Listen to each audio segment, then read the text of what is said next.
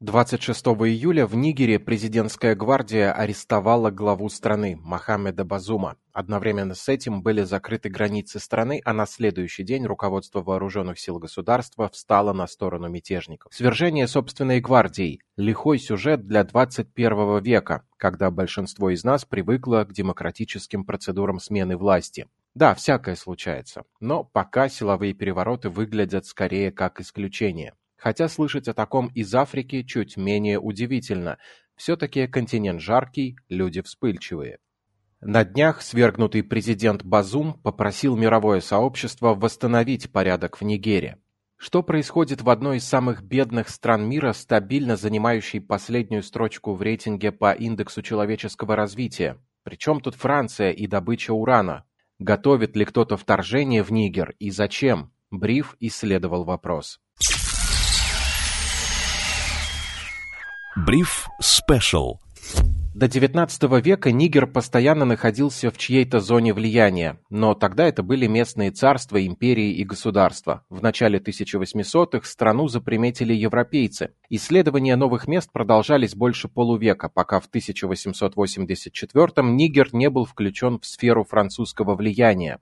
В начале XX века местные султаны и лидеры мусульманской веры пытались дать отпор наследникам Людовика и Наполеона, но потерпели крах. И сто лет назад французы стали использовать земли этой страны как летнюю дачу. Выращивали сельскохозяйственные культуры, развивали инфраструктуру, преимущественно для себя. А еще вербовали местных для работы в промышленности в других точках Африки. В 1958 году Нигер стал автономной республикой французского сообщества, а еще через 10 лет на территории страны нашли крупные залежи урана. Потенциально это могло улучшить положение страны. В реальности обогатились те, кто успел воспользоваться ситуацией, и еще больше обеднели простые люди. Цены сильно выросли. За этим сразу же последовал период сильной засухи падение уровня качества жизни и рост недовольства населения. Гуманитарную помощь из других стран в эти тяжелые времена делили местные власти, народу почти ничего не доставалось. Затем были почти 15 лет военной диктатуры, еще несколько смен власти, и только в начале 90-х в Нигере удалось избрать более-менее демократическим путем нового правителя. Это не отменило военных переворотов в будущем.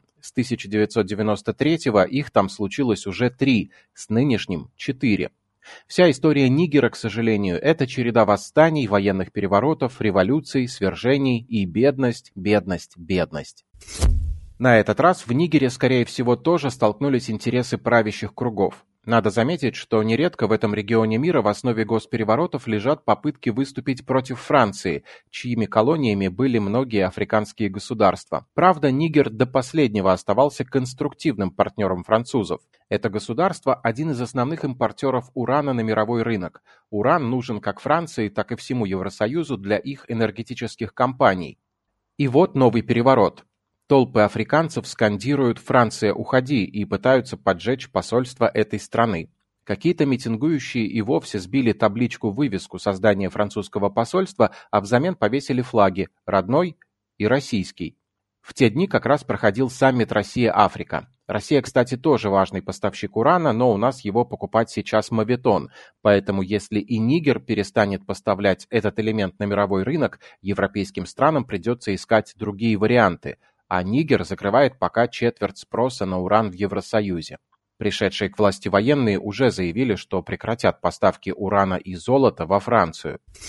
Франция уже отреагировала осуждением происходящих событий и пообещала некий ответ. В Нигере это расценили как угрозу вторжения и вмешательства во внутренние политические дела. Параллельно с этим соседние с Нигером страны ввели ограничения на торговлю с ним и заморозили активы страны в банках экономического сообщества стран Западной Африки даже пригрозили ввести свои войска для восстановления легитимной власти. Военные этой интернациональной организации за последние 30 лет успешно урегулировали гражданские войны и перевороты в самых разных точках региона. Так что у захватчиков власти в Нигере никаких шансов на сохранение своего положения. В то же время санкции вводятся против страны, а не просто тех, кто встал у ее руля. Поэтому даже если скоро кризис закончится, экономический ущерб уже нанесен. При текущем состоянии экономики и огромном количестве накопленных проблем не исключено, что для Нигера это станет роковым ударом. Государство с мировой карты не исчезнет, но точкой нестабильности останется на многие годы. Хотя это вряд ли помешает французским компаниям разрабатывать местные урановые месторождения дальше. С одной стороны, экономика Нигера завязана на взаимодействии с Францией, без чего ей не выстоять. С другой стороны, продолжать торговлю с Францией и позволять ей добывать уран на территории Нигера означает также вернуть к власти легитимного президента. Добавим к этому давление соседей и крупных региональных игроков. У авторов «Переворота» нет шансов. Нигер, скорее всего, останется в орбите западного влияния, только станет еще беднее, если мятежники не сдадутся и потребуется время и военное вторжение для их ликвидации. Для страны, чья история практически полностью состоит из переворотов и периодов подготовки к ним и восстановления после них, ситуация привычная. Горбатова могила исправит. Слушайте бриф на Яндекс.Музыке и всех стриминговых площадках. Сергей Чернов специально для InvestFuture.